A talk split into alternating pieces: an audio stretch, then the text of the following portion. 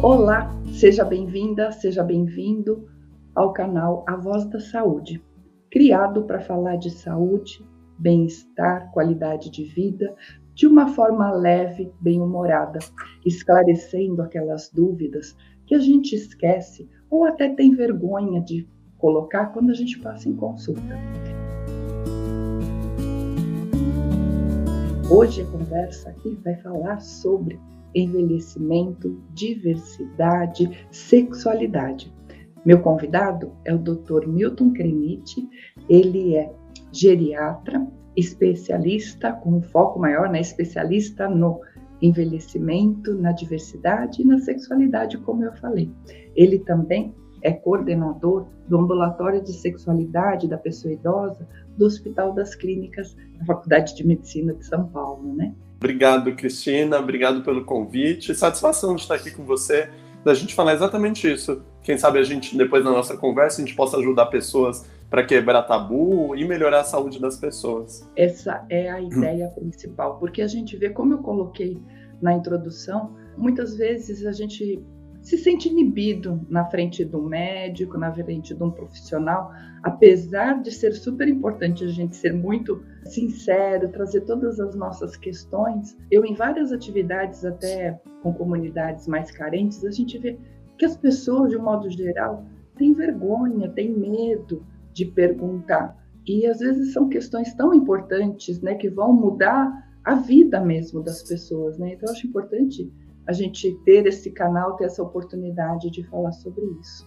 Enfim, queria te perguntar, considerando que a gente está num caminhar de envelhecimento da população como um todo, isso é uma novidade para todos nós, porque é, é um envelhecimento diferente, né? Hoje, aliás, é diferente dependendo da classe social, é, das condições de saúde. Então, eu queria te convidar a falar um pouco sobre esse envelhecimento da sociedade e como essas diferenças é, precisam ser cuidadas, olhadas, né? Esse é um foco muito importante, né? Esse assunto, porque a gente vê que as, as sociedades, os países, as expectativas de vida estão aumentando, as sociedades estão envelhecendo, mas infelizmente, Cristina, ainda há muita desigualdade nisso, né? Então, por exemplo, a gente mora numa cidade que saiu recentemente o mapa da desigualdade eu moro num bairro onde a expectativa de vida é muito semelhante à Europa, quase 80 anos, aqui o bairro de Pinheiros, essa região.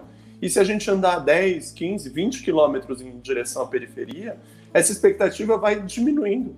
Então a gente tem bairros em São Paulo, como cidade de Tiradentes, que a expectativa de vida é de 59 anos. Então a gente tem que falar sobre essas desigualdades. Então, ok, e a gente pode pensar desigualdade relacionada à classe social, à raça, e também aqui no meu foco de estudo sobre orientação sexual e identidade de gênero, que vão marcar também essas diferenças. Sim, nossa, e a gente, é, é, esse seu exemplo, ele é muito significativo, né? Então, a questão de poucos quilômetros é, fazer uma diferença enorme, né? E a gente, quem sabe, a gente consiga, com a orientação, com o esclarecimento, diminuir não só a distância é, aliás, que essa distância física não impacte né, na, no envelhecimento.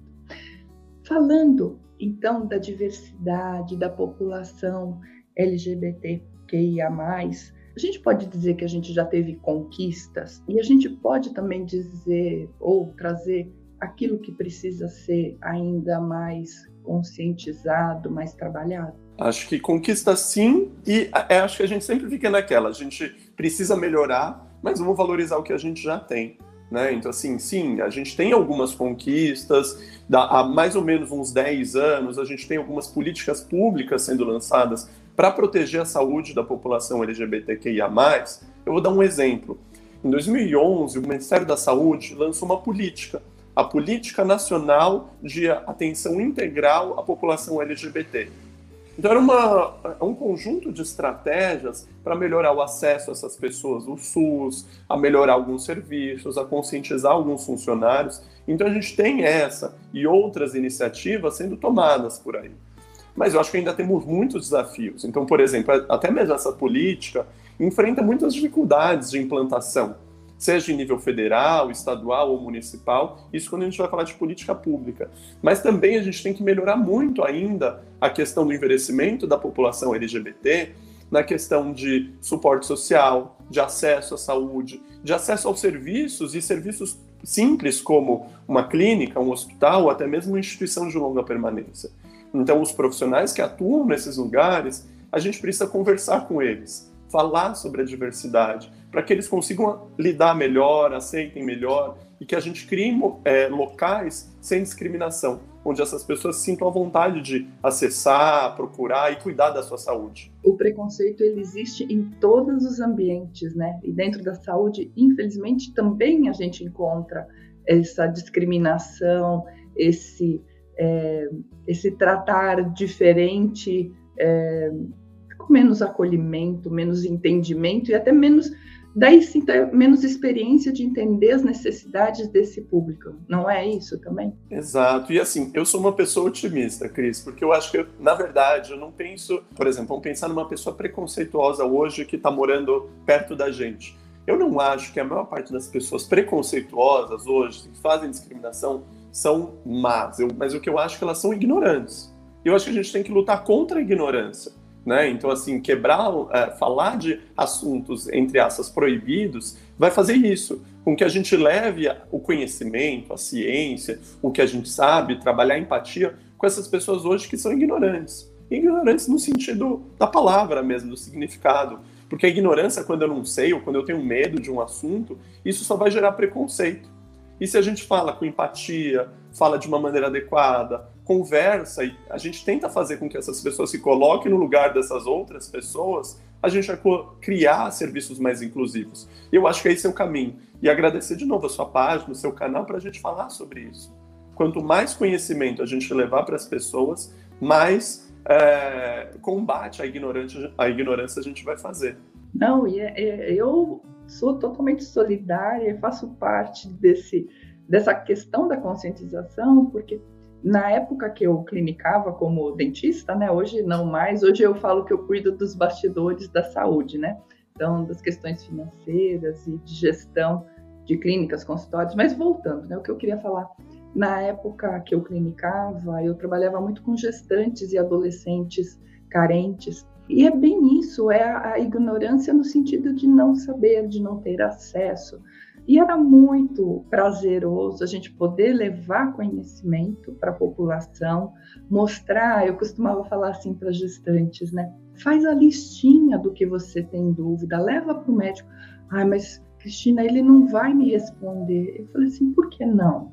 Né? É, leve, pergunte, pergunte com seu interesse, a tua vida, seu filho.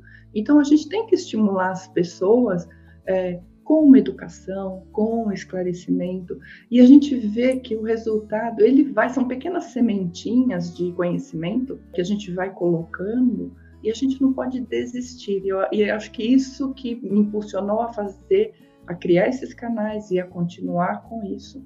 E eu já tive muita crítica também. O pessoal já assim, ah, Cristina, isso que você está fazendo não serve para nada, ninguém te escuta. Falei, não importa, não importa que eu né, não tenhamos milhares de seguidores. Mas se fizer diferença essas nossas conversas na vida de uma pessoa, de uma família, já é muito. É um, eu fico muito feliz e eu fico muito feliz de poder ter você aqui, por exemplo, trazendo essas questões.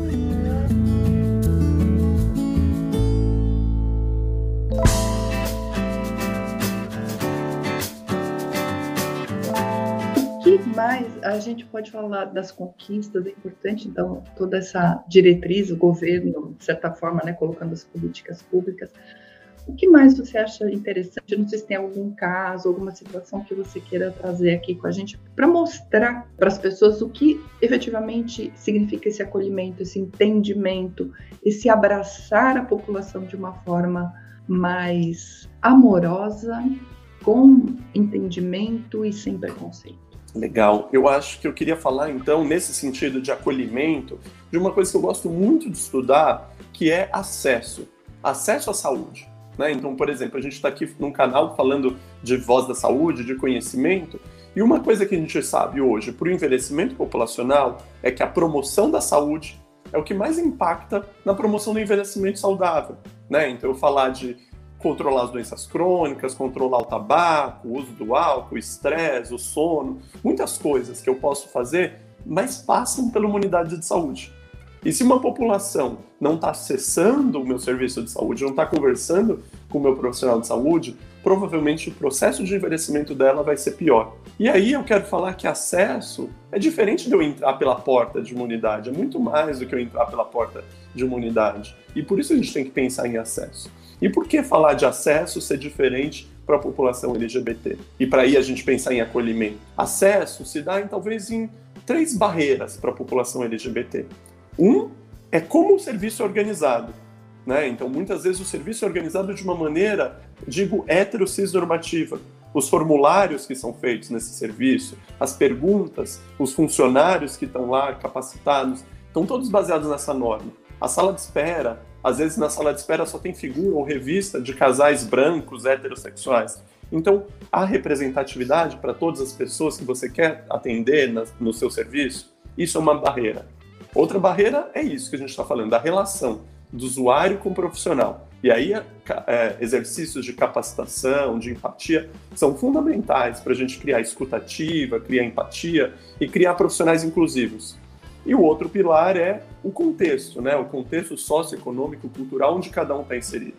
Então, acho que a gente pode pensar em três pilares para a gente melhorar o acolhimento dessas pessoas, que infelizmente sofrem barreiras, que infelizmente tem um acesso desigual se a gente vai comparar uma pessoa heterossexual e uma pessoa da comunidade LGBT. Então a gente pode pensar nisso, em como organizar melhor os serviços, como treinar melhor os profissionais e também, claro, daí a questão de política pública, como melhorar o contexto onde cada um está inserido. O que a gente tem de conhecimento, assim, quando você está falando do acesso, eu achei interessante essa questão de você falar que não é só a questão do acesso físico, né?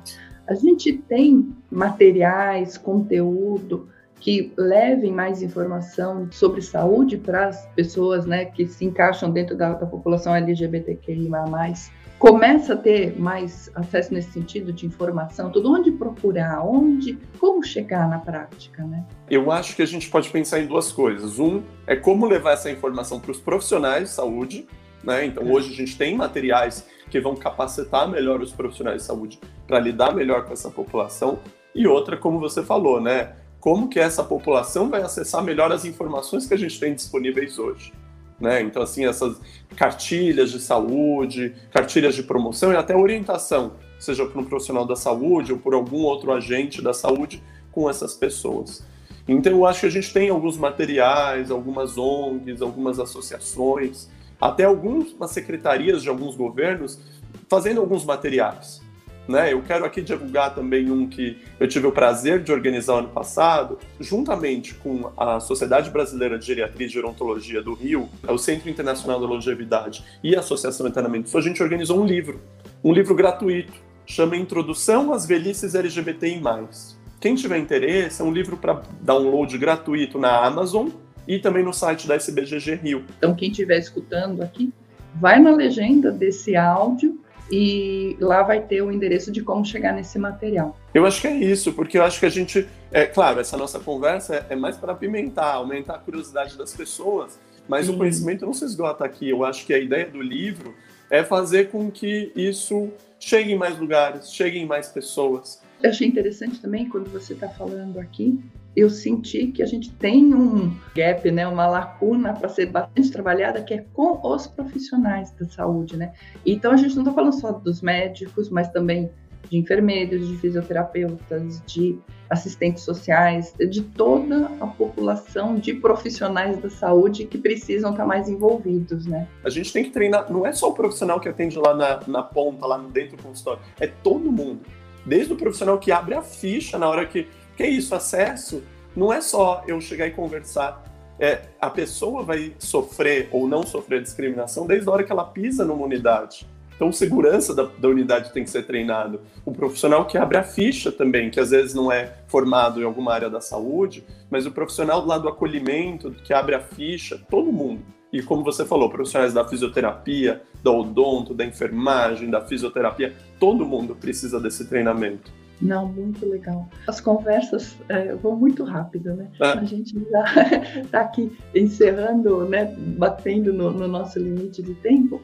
Mas eu queria então te convidar para a gente finalizar. Qual seria uma mensagem importante para você deixar para quem faz parte da comunidade LGBTQIA+, qual, eu acho que é importante a gente passar uma informação para essa comunidade e também para quem nos escutar é, que não faz parte, mas como entender e como se preparar para uma, uma nova etapa de, acho que de humanidade, né, que a gente está chegando aí.